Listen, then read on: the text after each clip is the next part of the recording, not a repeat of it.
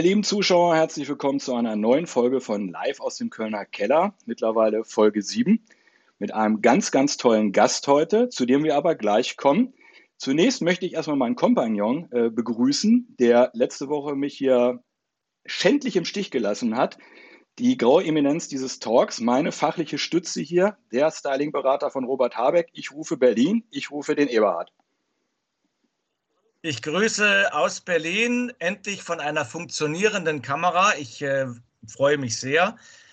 Musste leider ähm, Nicole Kumpis absagen, weil äh, ich da an dem Tag nicht konnte. Aber für unseren Ehrengast heute freue ich mich umso mehr, dass ich dabei sein darf. Und zu unserem Ehrengast kommen wir jetzt. Mittwochabend war er noch unter der Sonne, nicht Kaliforniens, aber zumindest Sevillas und hat mitgeholfen, dass die Frankfurter Eintracht ein 2 zu 1 bei Bittis eingefahren hat. Er ist, ich muss das ablesen, weil es ist so viel. Er ist die Stütze von Magenta Sport, Sky, RTL Plus und Eurosport, was Fußball und Sportübertragung angeht. Ohne ihn geht da gar nichts. Des Weiteren hat er zusammen mit seinem Kollegen Mike Kleiss den erfolgreichsten Fußball-Podcast dieser Republik. Eier, wir brauchen Eier. Und ich habe mich natürlich vorbereitet. Ich habe nachgeschaut. Wir haben noch Eier hier, deswegen haben wir ihn heute eingeladen. Herzlich willkommen. Im Boxen würde man sagen, a living legend, Thomas Wagner. Ja, also so, so viel. Äh so viel Ehre äh, am Anfang. Also da bin ich ja fast schon sprachlos. Vielen Dank erstmal für die nette Begrüßung. Ähm, Zwei kleine Anmerkungen, alles nicht unrichtig, was du gesagt hast. Ähm, es gibt immer so eine Hitliste mit den äh, Fußball-Podcasts und äh, da waren wir tatsächlich mal ein paar Mal die Nummer eins. Es kommt aber immer mehr Konkurrenz dazu. Wir sind aber immer so unter den mm, besten 10, 15 Eier. Wir brauchen Eier, du hast recht. Würde mich freuen, wenn der eine, mal, ein oder andere mal reinhört. Und nicht nur RTL Plus, sondern auch RTL. Dann haben wir alle meine Arbeitgeber noch genannt und dann bin ich bereit für euch und freue mich sehr, beim Tempelfunk dabei zu sein. Klasse. Und da Eberhard sich bei der letzten Folge ja ausruhen konnte und ich mich jetzt erstmal wieder ein bisschen beruhigen muss, den Puls runterholen muss, Eberhard, zieh den Thomas doch bitte rein in den Keller und starte das Interview.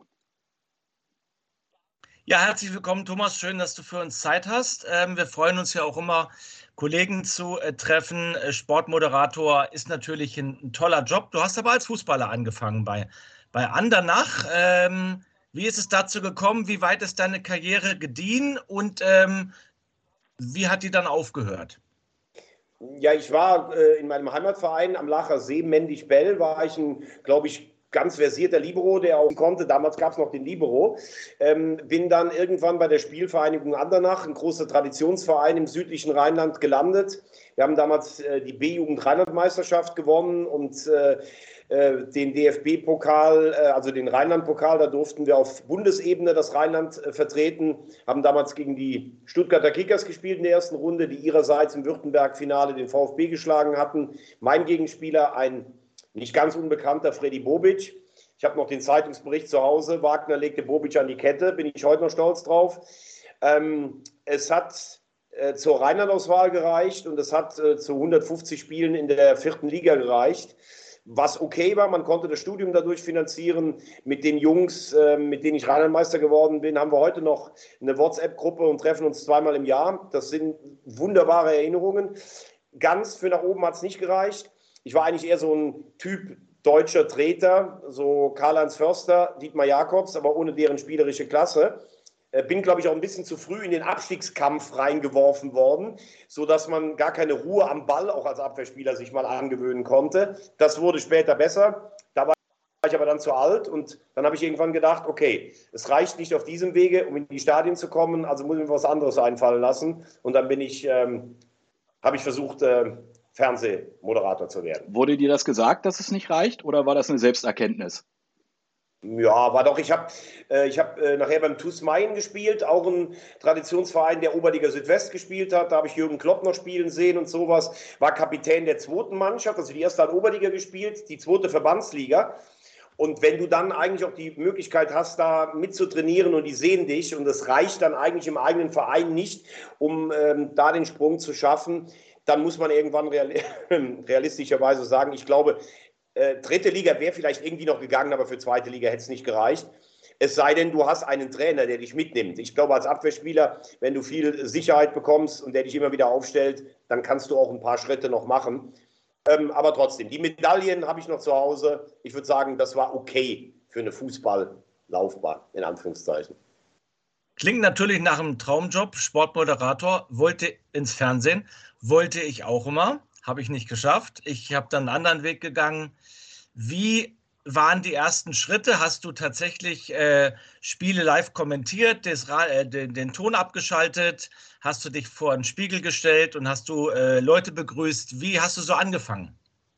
Äh, ich habe ähm, beim letzten Abi-Treffen haben viele Mitschüler mir gesagt, dass ich immer gesagt hätte, ich werde Fernsehmoderator. Äh, steht auch in der Abi-Zeitung tatsächlich drin.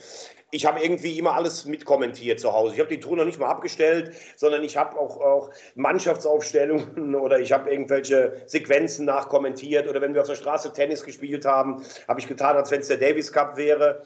Habe dann bei Radio RPA in Koblenz angefangen mit, mit, mit Hockey aus Limburg oder Tennis aus Sinzig.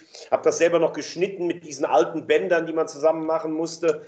Ähm, bin dann äh, beim Bundeswehrradio in Andernach gelandet. Da habe ich eine Ausbildung bekommen, habe dann ein äh, Praktikum bei Sat 1 gemacht. Da waren die ganzen großen Kerner, Von Torra, ähm, äh, damals äh, Reinhold Beckmann, ein super Chef, aber ich wusste eigentlich gar nicht, was so richtig geschieht. Thomas, da muss ich ganz kurz, Entschuldige, wenn ich da jetzt reingerätsche, ja. weil, die ja. weil die Bundeswehr aus Gründen mir doch sehr nahe ist, als ich das hier, ähm, Eberhard macht ja mal die Vorbereitung, hier gelesen habe bei dir, ähm, Radio Andernach, das ist ja auch das Einsatzradio der Bundeswehr. Wenn du vielleicht genau. noch mal eine Minute ein bisschen konkreter darauf eingehen könntest, wie du da gelandet bist, weil das ist jetzt ja auch nicht so selbstverständlich. Nee, ich habe ähm, einfach überlegt, was mache ich denn nach den Anfängen bei Radio RPR, habe ich so ein bisschen als Freier gearbeitet.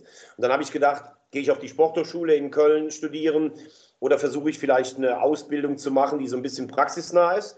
Ich musste zur Bundeswehr und ähm, die Grundausbildung war bei den Flusspionieren in Neuwied, also das war kein Honigschlecken. Und es gab aber, man konnte sich bewerben für dieses Radio Andernach, was nur 15 Kilometer von mir entfernt war. Und tatsächlich ein Soldatensender für im Ausland stationierte Soldaten, damit die so mitbekommen, was in Deutschland vor sich geht. Wir haben das auf Kassetten produziert, das wurde verschickt und da habe ich eine Ausbildung bekommen wie ein Volontariat, also mit Nachrichtenredakteuren und so. Und ähm, habe dann die ähm, Position des Sportredakteurs besetzt, die lag nämlich brach und habe meinem Chef immer Vorschläge gemacht, wo ich hin könnte. Bin mit George Hackel die Bobbahn runtergefahren, habe äh, Franz Beckenbauer interviewt, Markus Wasmeier durfte zur Olympia 92. Also es war einfach nur geil, muss ich ehrlich sagen.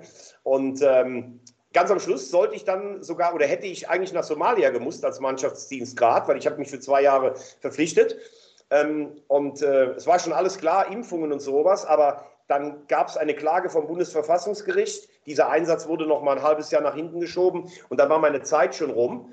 Ähm, aber da sieht man dann auch, ich, ich, ich wäre auch hingegangen. Also es gab Kollegen von mir, die haben verweigert, weil ich gesagt habe, wenn ich jetzt schon sage, ich gehe zwei Jahre zur Bundeswehr, dann gehe ich da auch mit runter. Aber das war schon ein mulmiges Gefühl. Aber die Ausbildung, wie gesagt, war einfach top. Das bewegt natürlich Martin, denn Martin ist, wenn ich mich recht erinnere, Hauptmann und war auch im Auslandseinsatz im Kosovo. Also er ist der Bundeswehr näher als ich, der äh, nur ein bisschen älter ist als du, Thomas. Aber ich wurde auch verpflichtet. Äh, ich habe aber mich nicht verpflichtet. Ich bin ein ganz normaler äh, Wehrdienstleistender gewesen, äh, ohne Hauptgefreiter der Reserve Wagner, melde mich zum Tempelfunk. Das, ich habe es nur ordentlich gewesen. Das wäre mal ordentlich so. gewesen. Aber gut, okay. Jetzt haben wir es wenigstens mit drin. Naja. Obergefreiter von Elterlein, Stube gereinigt und gelüftet. damals in Nordheim. Genau. Ähm, ich habe gesehen, du warst bei Olympia 2000, äh, 1992 in Albertville. Du warst vor Ort. Was hast du da gemacht? Alles? Ich habe mir, Entschuldigung, ich habe äh, so ein trockenen Frosch. Ich habe äh, mich immer schon sehr für Olympia interessiert und wollte unbedingt äh, zur Olympia. Und äh, 92 habe ich dann meinen Major damals gefragt, den Chef der, der Gruppe, ähm, ob ich da hin könnte. Da hat er gesagt, ich glaube, das kriegen wir hin, weil es waren ja auch sehr viele Wintersportler, Bundeswehrmitglieder. Ähm, aber äh, wir können dich akkreditieren, aber wir schaffen es nicht, dir ein Hotel zu bezahlen. Das ist nicht zu bezahlen. Und die Kasernen, wo man Frankreich, befreundetes Ausland, hätte man sicher auch einen Unterschlupf in normalen Zeiten bekommen. Da war halt die französische Armee untergebracht, aus Sicherheitsgründen für die Olympischen Spiele. Und ich wollte da aber unbedingt hin, habe meinen Cousin angerufen, der 15 Punkte in Französisch Leistungskurs hatte, auf einem Gymnasium in Bayern, also der kann schon richtig was. Ich habe gesagt, komm, wir leihen uns einen, einen Wagen. Ich habe dann ein Polo erstanden, habe zwei Bundeswehrschlafsäcke mitgenommen, die waren auf minus 21 Grad geeicht.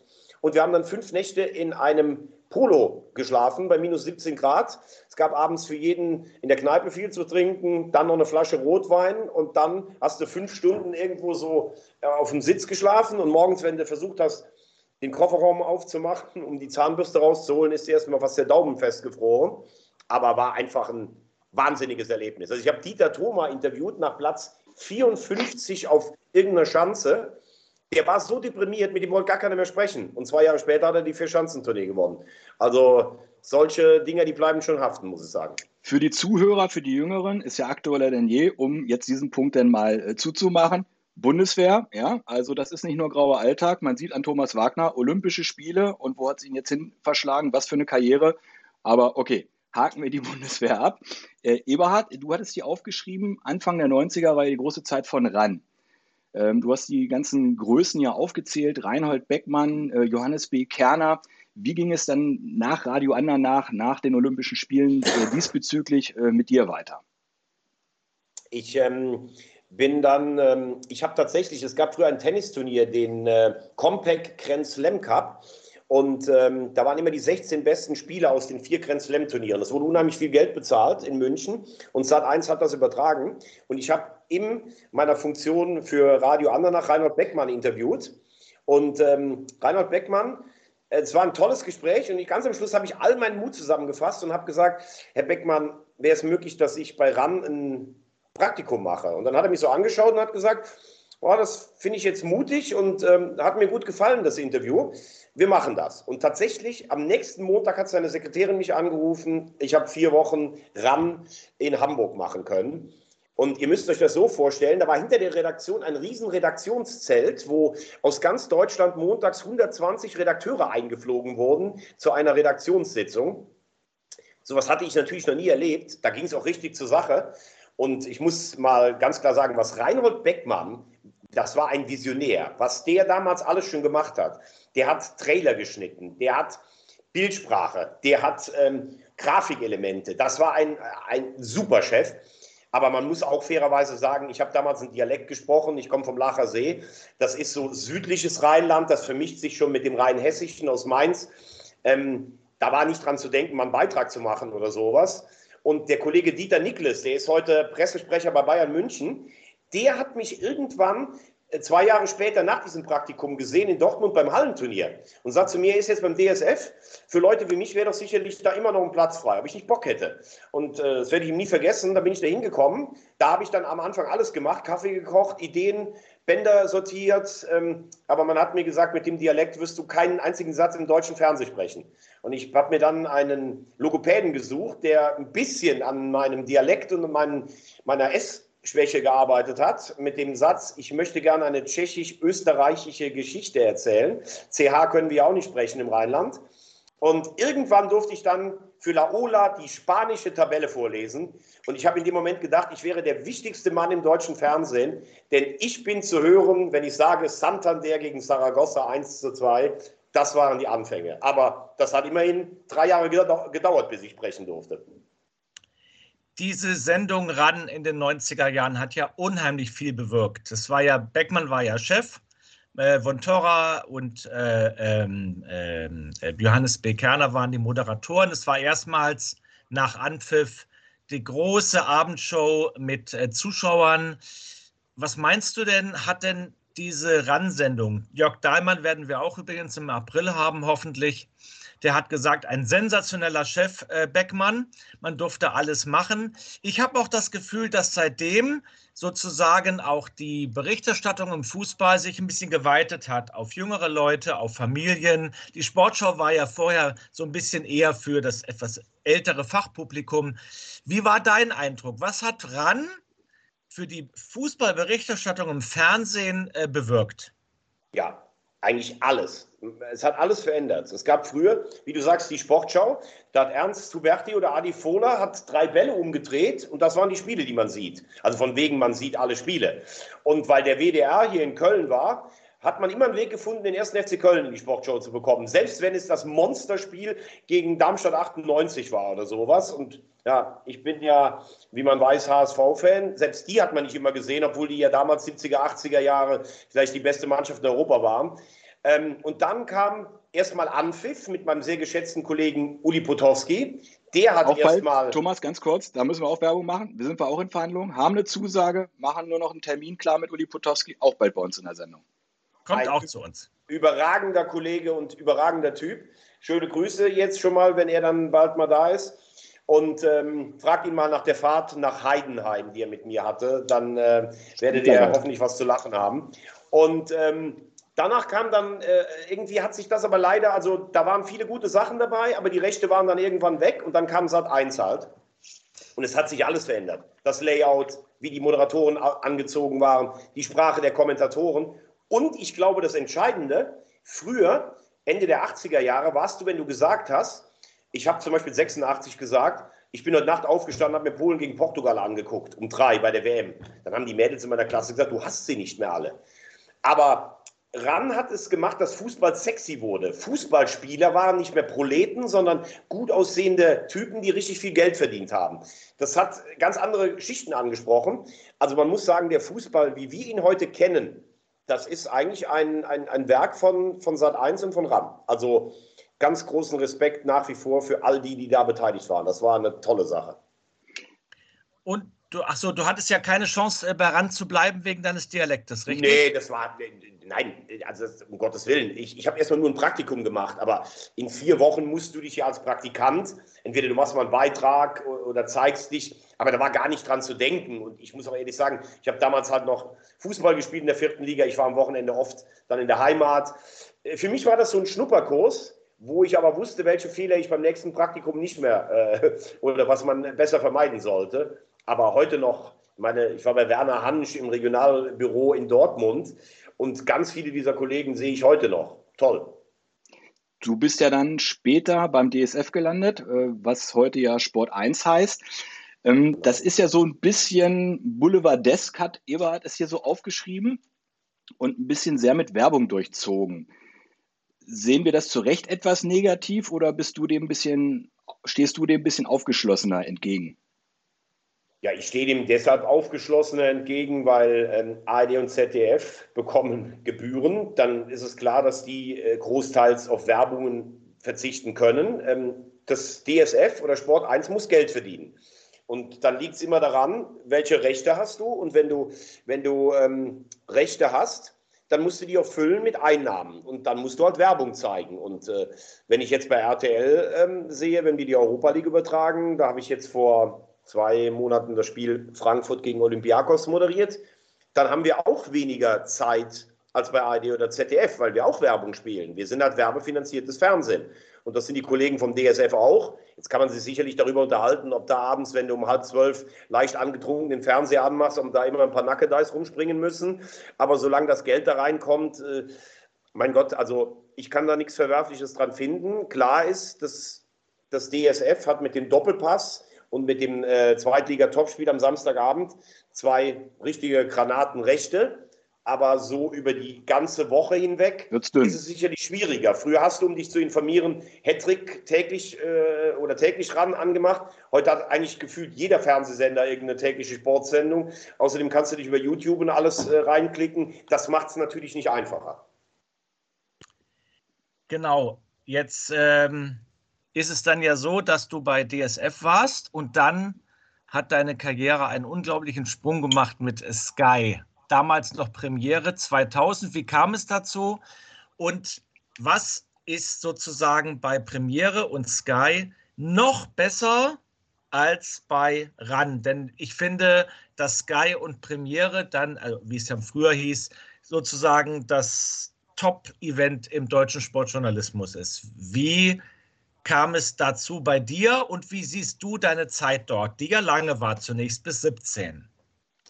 Ja, also zunächst mal muss ich sagen, durfte ich 1998 das allererste Mal vor eine Kamera. Ich war damals bei der Handball-Europameisterschaft für Sport 1, fürs DSF. Deutschland war das erste Mal seit 14 Jahren in einem Halbfinale.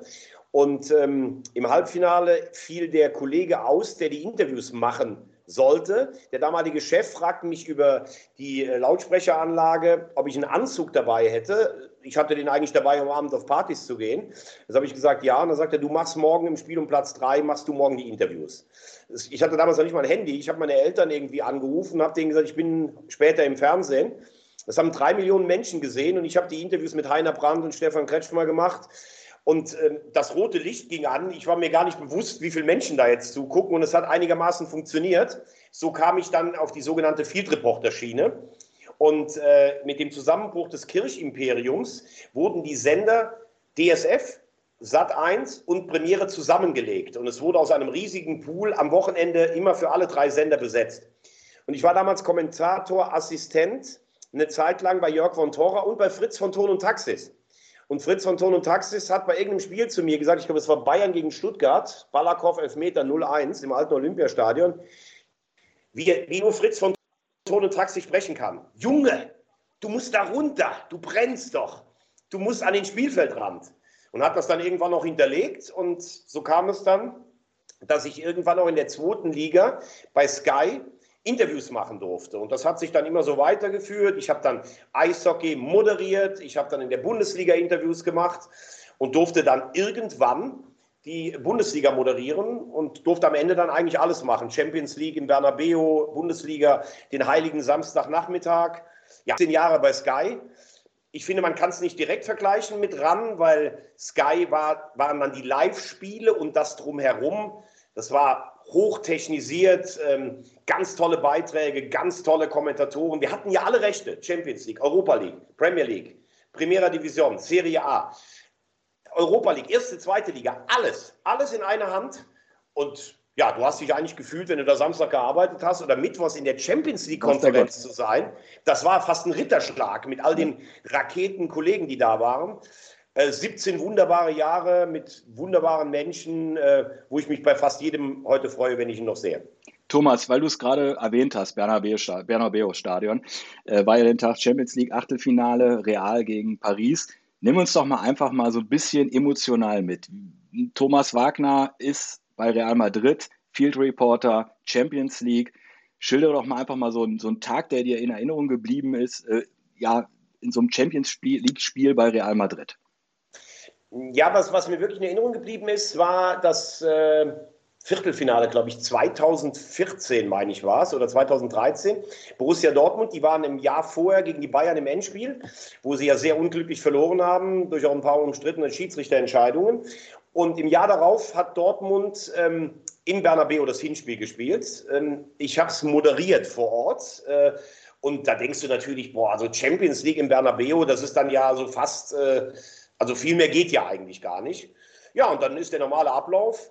Du fliegst dienstags hin, wenn das Spiel am Mittwoch ist. Dann gehst du am Dienstag, checkst du ein ins Hotel. Das ist in dem Falle meistens in der Nähe des Stadions. Dann gehst du zum Abschlusstraining bei der Mannschaften und zur Pressekonferenz. Da machst du dann ein paar O-Töne für den, für den heimischen Sender, damals für, ähm, für Sky. Dann gibt es meistens ein Pressebankett mit dem deutschen Verein, zu dem du eingeladen bist. Ähm, die, das ist dann meistens ein super Lokal irgendwo in der Stadt. Dann versuchst du rechtzeitig den Absprung zu schaffen. du hast natürlich äh, den Nachteil, dass du am nächsten Tag zu sehen bist. Vielleicht im Gegensatz zu dem einen oder anderen Printjournalisten, der kann dann gerne noch mal ein bisschen länger bleiben. Und ja, dann morgens, ich habe es dann meistens so gemacht nach dem Frühstück, dass ich ein bisschen noch mal in die Stadt bin, um so einfach das Flair noch mal aufzusaugen. Klar, wenn du jetzt das zehnte Mal in, in, in, Madrid bist, dann läufst du jetzt vielleicht nicht mehr direkt zum Prado, sondern dann sagst du, heute gehe ich vielleicht mal eine Runde Sport machen oder leg mich noch ein Stündchen hin, um nachher fit zu sein, weil du musst ja dann schon so um drei, halb vier im Stadion sein, fünf Stunden vorm Spiel. Ähm, machst noch ein bisschen Vorbereitung, dann kommst du rein, dann hast, hast du die Proben ähm, im, äh, am, am Grün. Und ähm, ja, irgendwann merkst du dann, das Kribbeln geht los. Ähm, die Sendung beginnt meistens so eine Stunde davor. Ähm, in dem Falle hat Dortmund 3-0 verloren. Jürgen Klopp war nicht so gut gelaunt. Ähm, aber trotzdem kam er zu uns nachher, das Ganze wurde aufgearbeitet. Ja, und dann bist du irgendwann, bist du mit allem so um halb zwölf fertig, dann gehst du ins, gehst du ins äh, Hotel, dann trinkst du noch zwei oder drei Gläser an der Hotelbar und dann geht es am nächsten Morgen, holt dich um halb sieben oder um sieben der Shuttle schon wieder ab. Also das ist schon auch auf über 25 Jahre. Also bitte nicht falsch verstehen. Ich habe einen Traumjob und nicht beschweren. Aber es ist auch nicht nur deutsche Vita. Die werden da hingetragen mit der Senfte. Es gibt Trauben und dann wird man ein bisschen gearbeitet. So ist es auch nicht. Aber als Sky super Rechteinhaber habt ihr immer ein Interview gekriegt, richtig? Du darfst nach dem Spiel ähm, von jeder Mannschaft dir drei Spieler wünschen oder zwei Spieler und den Trainer. Und ja, in, in dem Zusammenhang hast du dann auch den jungen Messi schon mal vom Mikro gehabt oder Cristiano Ronaldo. Ganz lustig eigentlich, das ist erst zwei Jahre her. Du weißt natürlich auch nie, was dir da serviert wird. Ich habe vor 2020 haben wir die Europa League, ähm, äh, da war das Endturnier in Köln, das war der Sommer der Pandemie.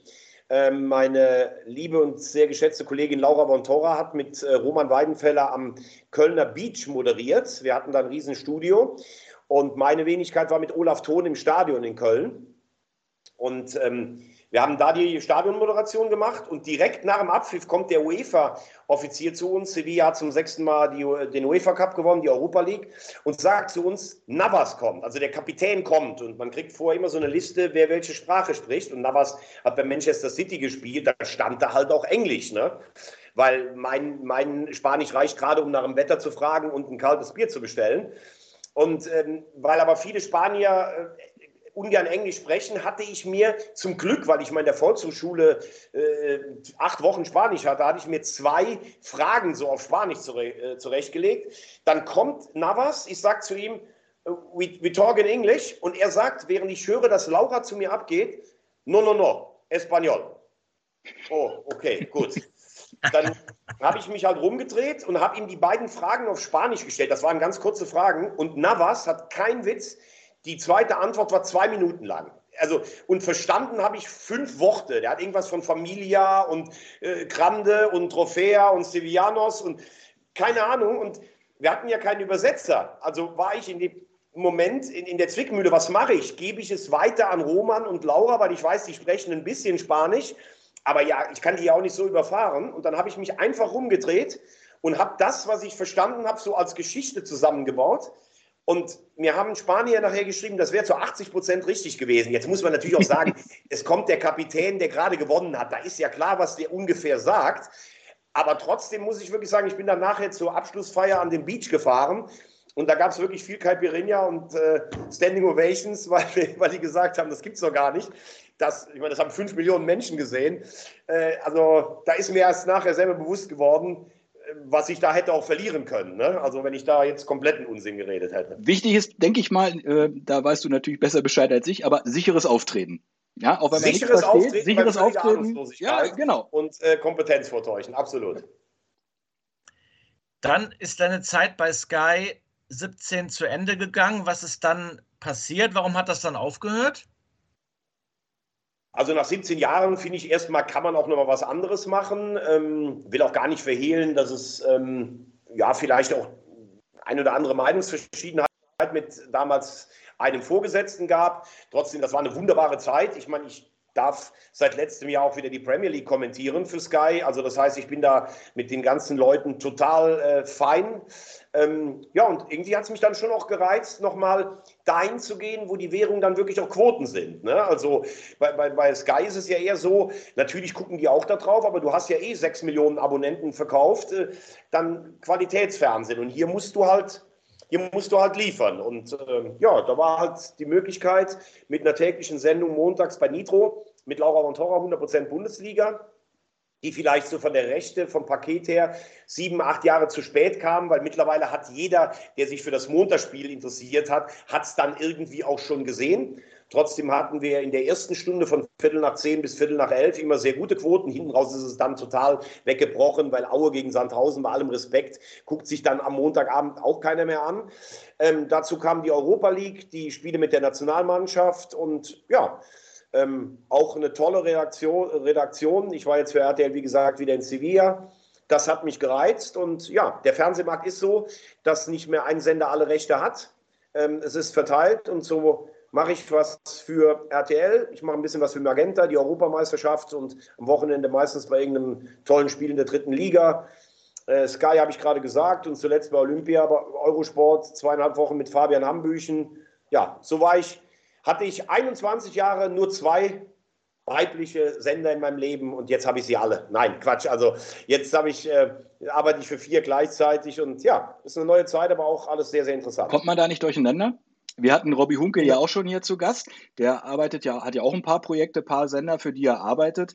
Und ich stelle mir das ziemlich stressig vor. Also deine Woche ist doch sicherlich eng getaktet. Und wenn du immer für verschiedene Sender arbeitest, äh, gibt es da nicht irgendwelche Überschneidungen? Teilweise? Ja, also jetzt die letzten Wochen waren schon heftig. Zweieinhalb Wochen München Olympia, dann nach Hause gekommen, einmal die Wäsche gewechselt, dann drei Tage Glasgow, nach Hause gekommen, Meppen, dritte Liga, dann zwischendurch muss der Rheinländer noch einen Tag Karneval feiern. Ähm, dann geht's äh, drei Tage nach Sevilla, morgen geht es auf den Betzenberg. Klar, dann, ich habe drei Kinder, die sind zwar auch schon größer, aber natürlich willst du mit der Familie dann auch äh, Zeit verbringen. Ist auch übrigens kein ganz einfacher Job für Beziehungen, weil man am Wochenende echt immer weg ist.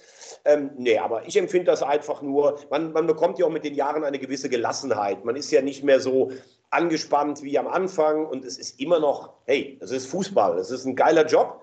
Natürlich darf man den Reise, die Reiseanstrengungen nicht unterschätzen. Das ist nicht immer so einfach. Äh, sechs Stunden im Flieger jede Woche, mit dem Zug dahin, hetzen dahin. Aber also, ich habe schon von Schlimmerem gehört als den Job, den ich habe. Das muss man schon ganz ehrlich sagen. Du machst ja nicht nur das Fußballpaket, Field und Moderation und im Studio Du hast ja auch äh, zwei Veranstaltungen mit Angela Merkel moderiert. Was Nicht zwei, ich habe mit ihr in zwei Wahlkämpfen 100 Veranstaltungen moderiert, insgesamt sogar. So rum. Wie ist es dazu gekommen und wie ist sie denn so? Ähm, der Kollege Jan Stecker, der heute NFL RAM macht, äh, sonntagsabends bei ähm, Pro7 Max, der hatte was äh, für sie moderiert der fiel irgendwann mal aus und ähm, dann bin ich einmal für ihn eingesprungen und ab 2009 wollte man im Wahlkampf sie so ein bisschen menschlich näher bringen. Also nicht nur die Rede, die man früher im Wahlkampf trocken gehalten hat, sondern so nach dem Town Hall Prinzip. Ich stelle ein paar Fragen, was machen Sie sonntagsabends auf der Couch oder wer hat zu Hause die Macht über die Fernbedienung, um sie ein bisschen menschlich ranzubringen. Und das war wahnsinnig interessant, muss ich sagen. Ähm, ich möchte jetzt äh, möchte mich einer politischen Bewertung enthalten. Ähm, ich glaube nur, dass sie eine unfassbar intelligente äh, äh, Frau ist, die, äh, wenn ich jetzt mit euch spreche, dann sehe ich an euren Gesichtern, ob ihr das, was ich sage, gut oder schlecht findet. Das sieht man.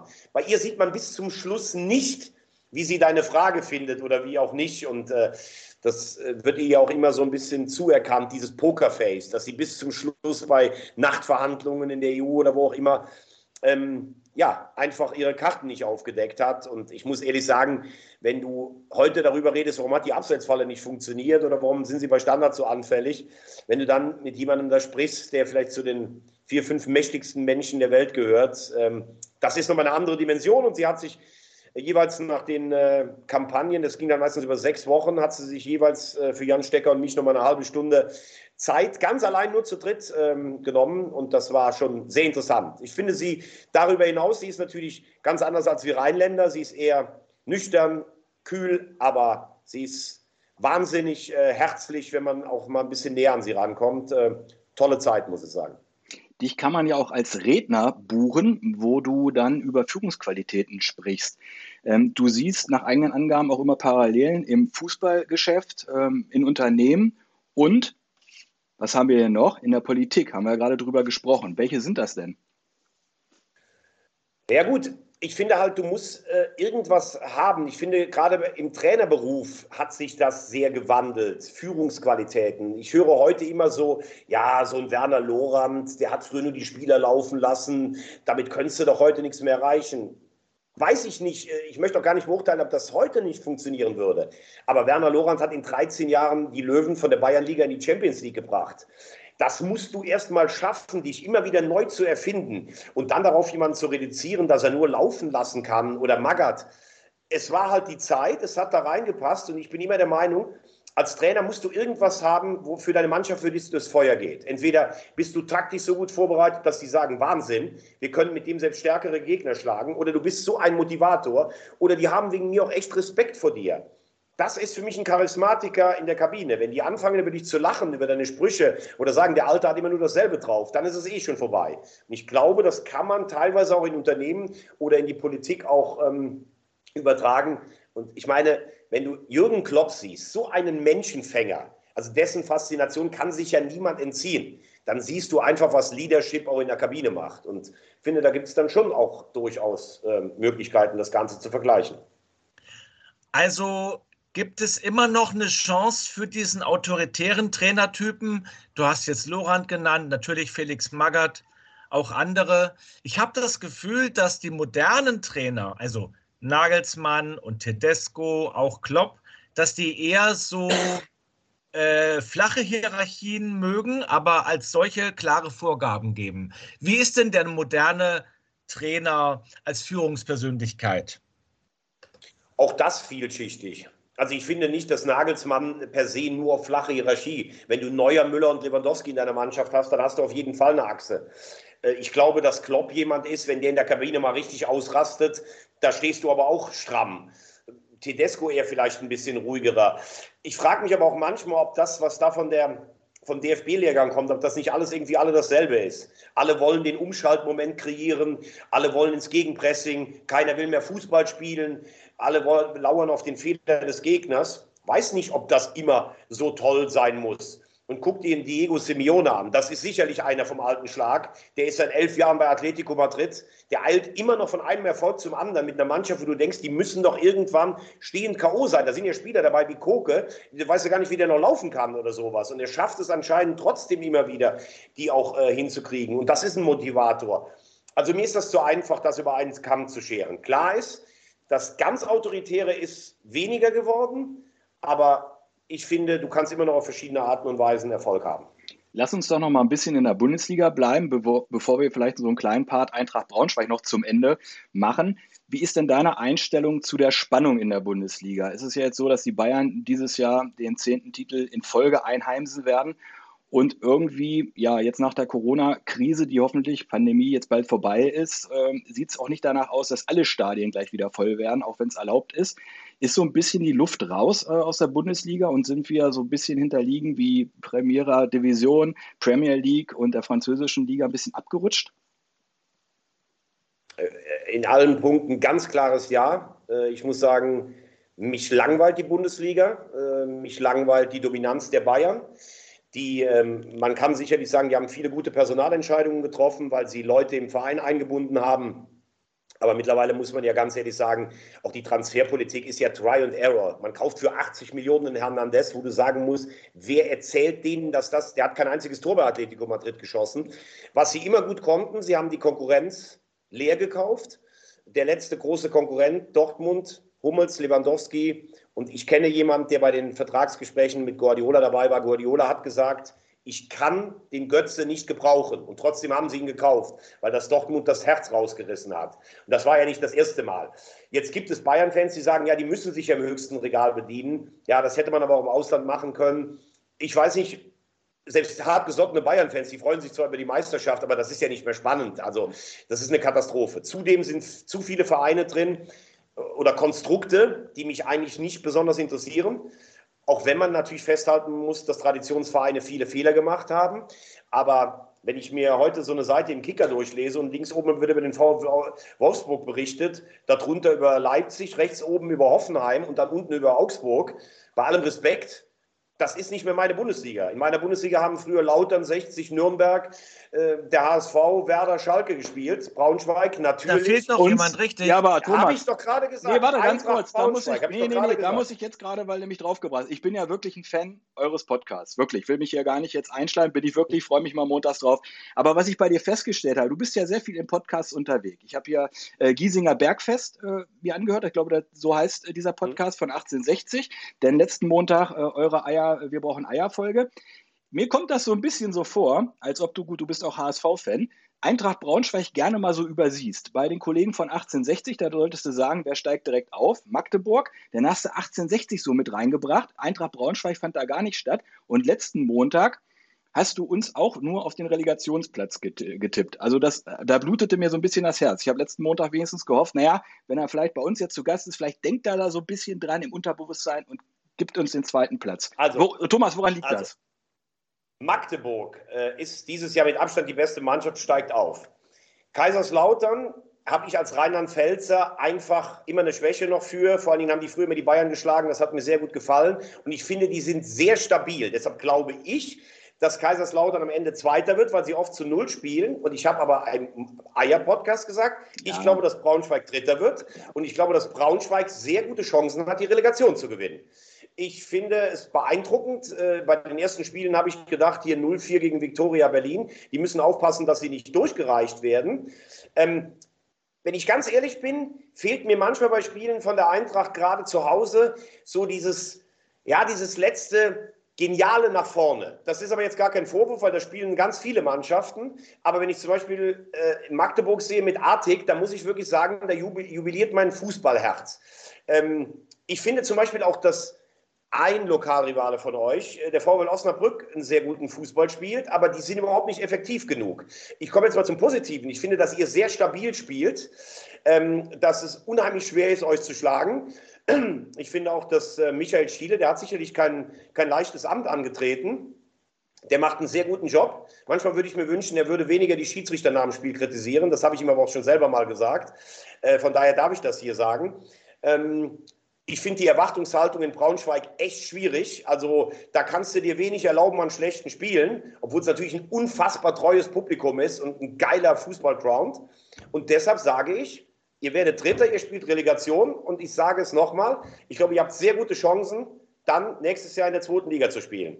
Dann trefft ihr aber hoffentlich nicht mehr auf den HSV, weil wir gewinnen von den letzten neun Spielen noch sechs und zwar unentschieden. Wenn uns Corona jetzt keinen Strich durch die Rechnung macht, dann steigen wir hoffentlich in die erste Liga auf da äh, kommt die Frage, die an Nummer zwei bei mir war, kommt jetzt. Wie kommt ein Rheinländer dazu, HSV-Fan zu werden?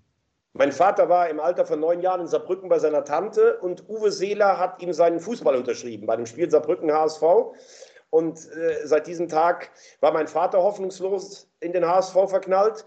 Ich war mit fünf mit ihm in Müngersdorf. Zur Pause lag der HSV 3-0 zurück. Dreimal Dieter Müller und dann haben wir noch 3-3 gespielt. Und seit 1976 bin ich hoffnungslos in den HSV verknallt. Das war am Anfang echt cool, weil wir waren zwischen 77 und 83 in vier Europapokalfinals. Wir waren die Nummer eins in Europa und mittlerweile ist es eigentlich eine der härtesten Währungen im deutschen Fußball. Aber ich war jetzt gegen Karlsruhe auch da als Zuschauer. Bier trinken, mitleiden.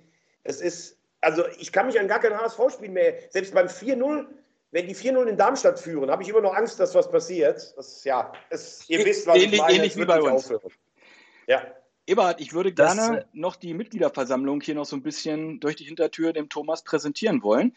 Und zwar, Thomas, wir haben ja im letzten November wurde der Präsident Christoph Bratmann ja quasi abgewählt von Eintracht bei Eintracht Braunschweig. Und am 16. März, sprich nächste Woche, findet eine außerordentliche Mitgliederversammlung hier statt bei Eintracht Braunschweig. Axel Ditzinger, ein Unternehmer aus Braunschweig, und Nicole Kumpels, Vizepräsidentin von Eintracht Braunschweig, stellen sich da zur Wahl. Verfolgst du das oder ist dir das komplett egal? Hast du deine Meinung dazu? Oder was sagst du überhaupt über einen Verein, der einfach mal eben so den Präsidenten abwählt? Ja gut, äh, also im Positiven kann man sagen, das ist äh, ein, ein mündiger, lebendiger Verein, der vielleicht nicht alles ähm, mit sich machen lässt. Auf der anderen Seite muss man immer auch wieder ganz klar sagen, Fans haben Emotionen und es ist auch nicht immer gut, wenn Emotionen zu sehr überhand nehmen, weil ich muss schon auch ein paar Leute in der Vereinsspitze haben, denen ich vertraue und wo ich sage, die werden das Ganze sachlich einordnen. Jetzt, wenn ich mich recht erinnere, war die ja lange gut aufgestellt mit, ähm, mit Marc Arnold und mit, äh, wie hieß der Präsident Ebel? Sebastian Ebel. Sebastian Ebel, genau. Dazu dann noch Thorsten Lieberknecht. Das war ja über Jahre eigentlich eine Erfolgsgeschichte. Hat vielleicht am Ende aber auch dazu geführt, dass man ein bisschen betriebsblind wurde. Man hätte, glaube ich, damals früher reagieren sollen oder müssen. Ja. Ich kann nur sagen, ich fahre oft, wenn ich in Braunschweig bin, mit der Straßenbahn vom Hauptbahnhof zum Stadion. Und da hast du schon noch ein paar Jungs in der Straßenbahn. Also da glaube ich, dass dem einen oder anderen jungen Spieler schon mal das Herz in die Hose rutschen kann. Das sind nicht die, die zart beseitigten Jungen. ähm, auch als, als, ähm, ja, als Sportvorstand. Ich kenne ja Peter Vollmann sehr gut, weil wir bei Magenta zusammengearbeitet haben, den ich menschlich sehr schätze, der für mich auch ein hohes, hohes Maß an Kompetenz hat. Ich glaube, die brauchen da alle schon auch die brauchen Eier und, und, ein dickes Fell. Also wenn du bei der Eintracht eine Führungsaufgabe übernimmst, das ist kein Ponyhof. Das, ist, Aber sagen, das macht ja eben ist kein Streichelzug. Das macht ja so ein Verein eben auch aus. Jetzt, ähm, ich bin ja der Meinung mit meinem Halbwissen, dass man ähm, einen Fußballverein auch als Präsident führen muss wie ein Unternehmer. Sebastian Ebel war ja auch in der freien Wirtschaft bei der TUI, hat auch deswegen zehn Jahre den Verein sehr erfolgreich geführt mit äh, seinen Leuten, Lieberknecht und Arnold. Dann haben wir ja ein bisschen laviert. Jetzt äh, kommt mit Ditzinger ein Unternehmer, der den Verein führen will. Der, wie siehst du denn, du kennst dich ja mit Führungspersönlichkeiten aus und, und mit deinen Reden und deinen Seminaren, die du hältst. Sollte man einen, einen Verein, einen Fußballverein wie ein Unternehmen führen und hat er dadurch, dass er Unternehmer ist, vielleicht Vorteile, was Führungsqualitäten angeht? Schwierig zu sagen, weil du siehst ja zum Beispiel bei Hertha mit Windhorst oder bei Herrn Kühne, der bei uns war, der hat ja mittlerweile seine Anteile, also der hat ja Geld reingetan, hat aber dafür Anteile bekommen. Also viele erzählen mir immer noch, Kühne würde immer noch den HSV alimentieren. Das stimmt ja gar nicht. Wir haben nur noch einen 20 Millionen Etat. Das ist, glaube ich, Position 3 bis 5 in der zweiten Liga. Das nur mal by the way. Da siehst du aber, wenn jemand wenig Fußballsachverstand hat, und das geben diese Männer ja auch zu, dann ist es auch schwierig, weil du wirst in der Firma, wenn du einen guten Invest machst, wenn du Geduld hast, wirst du im, im Berufsleben eigentlich immer Erfolg haben. Fußball ist halt nicht so. Fußball hat was mit Spielglück zu tun, mit einer Saison, die in die oder in die Richtung laufen kann, mit einer falschen Entscheidung im Videokeller. Selbstvertrauen baut sich auf oder ab. Und das verstehen oft die, die im Fußball nicht drin sind, die denken, ich gebe mein Geld, da muss da was bei rumspringen, die verstehen das nicht. Und wenn sie es nicht verstehen und der, das Ganze sich nicht direkt amortisiert, dann würden, werden sie ungeduldig. Und bei Herrn Kühne war es zum Beispiel so, wenn es beim HSV zu ruhig war, ist dann nach Mallorca geflogen, hat ein Interview mit dem gemacht, dann hat es wieder geknallt in der Zeitung. Deshalb sind, also ich würde mir vorstellen, jemand, der Fußball gespielt hat, in einer gewissen Klasse, der Dynamiken in einem Verein, in einer Mannschaft kennt, der Charisma hat und erfolgreich als Unternehmer ist, das wäre eine gute Mischung. Nur Geschäftsmann ohne Fußballahnung, das ist auch nicht gut. Eberhard, weil bei Wetten, das würde man sagen, Thomas muss einen Flieger kriegen. Ähm, zwei, zwei, genau. kleine Fragen vielleicht noch zum Schluss. Ähm, und zwar in deinem Podcast komme ich immer wieder gerne zurück. Ihr habt ja eigentlich nur vier Themen. FC wegen Mike Kleiss, HSV wegen dir, Borussia Dortmund, Rose hat nicht abgeliefert und Borussia Mönchengladbach, Ebel und jetzt quasi, wie es da komplett den Bach runtergeht. Wie ist deine Einschätzung? Wie geht es bei Gladbach und Dortmund am Ende der Saison aus? Das muss ich jetzt ein bisschen negieren. Wir sprechen auch oft genug über die Bayern, dann kriege ich immer so freundliche Nachrichten von Bayern-Fans. Wir sprechen oft, oft, über den Abstiegskampf. Wir haben letzt ausführlich über den VfB Stuttgart gesprochen. Wir haben Eintracht Frankfurt seziert. Zweite Liga kommt auch Schalke und Werder immer vor. Mach also, nicht kaputt. Ich weiß, Mach's was nicht du kaputt. Meinst. Komm, Dortmund und Gladbach. Wie geht's aus? Genau. Es gibt Schwerpunkte. Ähm, also, Borussia Dortmund wird Zweiter, aber hat eine total enttäuschende Saison gespielt, finde ich, in den Pokalwettbewerben. Und Gladbach rettet sich mit Ach und Krach ins Ziel, muss die halbe Mannschaft rausschmeißen. Da, da stimmt gar nichts mehr, das habe ich auch schon gesagt. Ich mag Adi Hütter, aber wenn er am Samstag verliert, obwohl er krank ist gegen Hertha, glaube ich, war es das für ihn bei Borussia Mönchengladbach. Aber ich wünsche mir, dass dieser geile Verein in der Bundesliga Gegen Hertha, ich möchte gegen Hertha verliert rein... keiner, auch nicht Gladbach. Ebert. Nee, nur ganz kurz, bevor Martin den Abschluss macht. Meine Lieblingsfrage kann ich dann doch noch stellen, weil du ja Rheinländer bist und ganz nah dran. Und äh, diese menschliche Komponente Max Eberl, was ist da passiert? Ich würde ohne zu tief gehen sagen, er hat nach zehn Jahren überragender Arbeit den Fokus ein bisschen verloren. Corona hat die Borussia schwer getroffen. Es war ja immer ein Verein, du verkaufst einen Topspieler, holst dafür einen billigeren und noch einen anderen dazu, zwei, drei Jahre und dann wird wieder gewechselt. Das hat wegen Corona nicht funktioniert. Er hat aber auch, glaube ich, wegen diverser anderer Sachen oder Gedanken so ein bisschen seinen Instinkt für die Kabine verloren. Und ich glaube, der Anfang vom Ende, der das äh, in Schwung gebracht hat, war, er hätte Rose nach dessen Weggang, hätte er ihn nach vier Niederlagen entlassen sollen. Das hätte die Kabine durchgelüftet. Gladbach wäre, glaube ich, international äh, gewesen. Das ist auch für so einen Kader, die spielen noch nicht mal international. Sie können es, das haben sie gegen die Bayern gezeigt. Aber ich glaube, das erste Mal nach zehn Jahren hat ihn sein Näschen verlassen. Und seine Freundin, neue Freundin, hat gesagt, Max, was tust du dir da eigentlich an? Das ist spekulativ. Ähm, ich möchte mich jetzt nicht ins Liebes- und äh, Privatleben von Max Ebert, du wirst jetzt Boulevard Du bist doch nah dran, du kannst doch sicherlich was erzählen. nee, nee, da werde ich ganz sicherlich nichts zu sagen. Aber äh, wenn du sicherlich auch familiäre Veränderungen hast, das hat sicherlich auch was damit zu tun, dass sich auch mal ein Fokus verschiebt. Das kann ja auch gut sein, aber ähm, ja, vielleicht hat der eine oder andere oder vielleicht hat er den Blick nicht mehr ganz so scharf gehabt. Aber wie gesagt, das ist seine Privatsache, das möchte ich auch so respektieren. Thomas, vielen herzlichen Dank. Bevor ich jetzt dich richtig verabschiede, eine Sache, wir sollen dich ganz lieb vom Alex Kunz grüßen, deinen Kollegen beim, von Magenta Sport. Sehr lieb. Der war ja auch zurück. schon bei uns. Ja. Und du grüßt bitte den Christian Straßburger von uns. Wie gesagt, den habe ich ja letzten Sonntag in Mannheim kennenlernen dürfen. Ganz, sympa ja, ganz sympathischer Typ, wirklich. Also akkurat, wir freuen uns auf ihn. Und jetzt zu dir. Vielen herzlichen Dank, dass du dir hier fast eine Stunde heute Zeit für uns genommen hast. Äh, also vielen, vielen Dank. Wir wünschen dir alles, alles Gute und ich freue mich Montag auf den, die neue Folge von Eier. Wir brauchen Eier.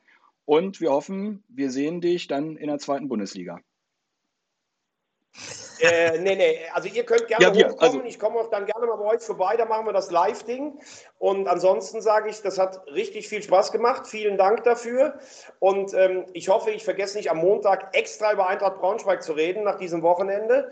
Und äh, wir haben ja noch ein paar Jahre die Rechte mit der Eintracht, ähm, äh, mit, mit RTL für die Europa League. Vielleicht sehe ich euch irgendwann international. Und ihr wisst ja, nächstes Jahr ist der HSV als Pokalsieger auch dabei. Das Thomas, wenn du den Tempelfunk uns da, unter, da unterbringst bei Eier, wir brauchen Eier am Montag, kriegst du von uns so einen schönen Kaffeebecher. Ja. Den schicke ich dir. Schreib mir bitte am Montag um 10 Uhr nochmal, ich habe einen Nachtzug, schreib mir um 10 Uhr nochmal eine Erinnerung. Ich werde werd nicht schlafen, ich werde meinen Wecker stellen, ich denke dran. Also, vielen Dank. Da liegt ihr noch um 10 Uhr im Bett. Sowas müssten wir Hagi, auch machen. Also, Hagi Jungs, Wagner, schönes Wochenende. Macht's gut. Bis dann. Äh, der Hauptgefreite Wagner meldet sich mit einer gereinigt gelüfteten Stube ab und legt sich jetzt mit dem Schwimmanzug oder Bieranzug kurz ins Bett. Bis dann. Rein. Tschüss. Ebert, du kannst jetzt auch gehen. Tschüss, macht's gut, schönes Wochenende. Tschüss, ich melde mich ab. Dankeschön, äh, Thomas, für dieses wunderbare Interview. Dankeschön für deine Offenheit. Ciao. Dankeschön, Jungs. Ciao. Tschüss.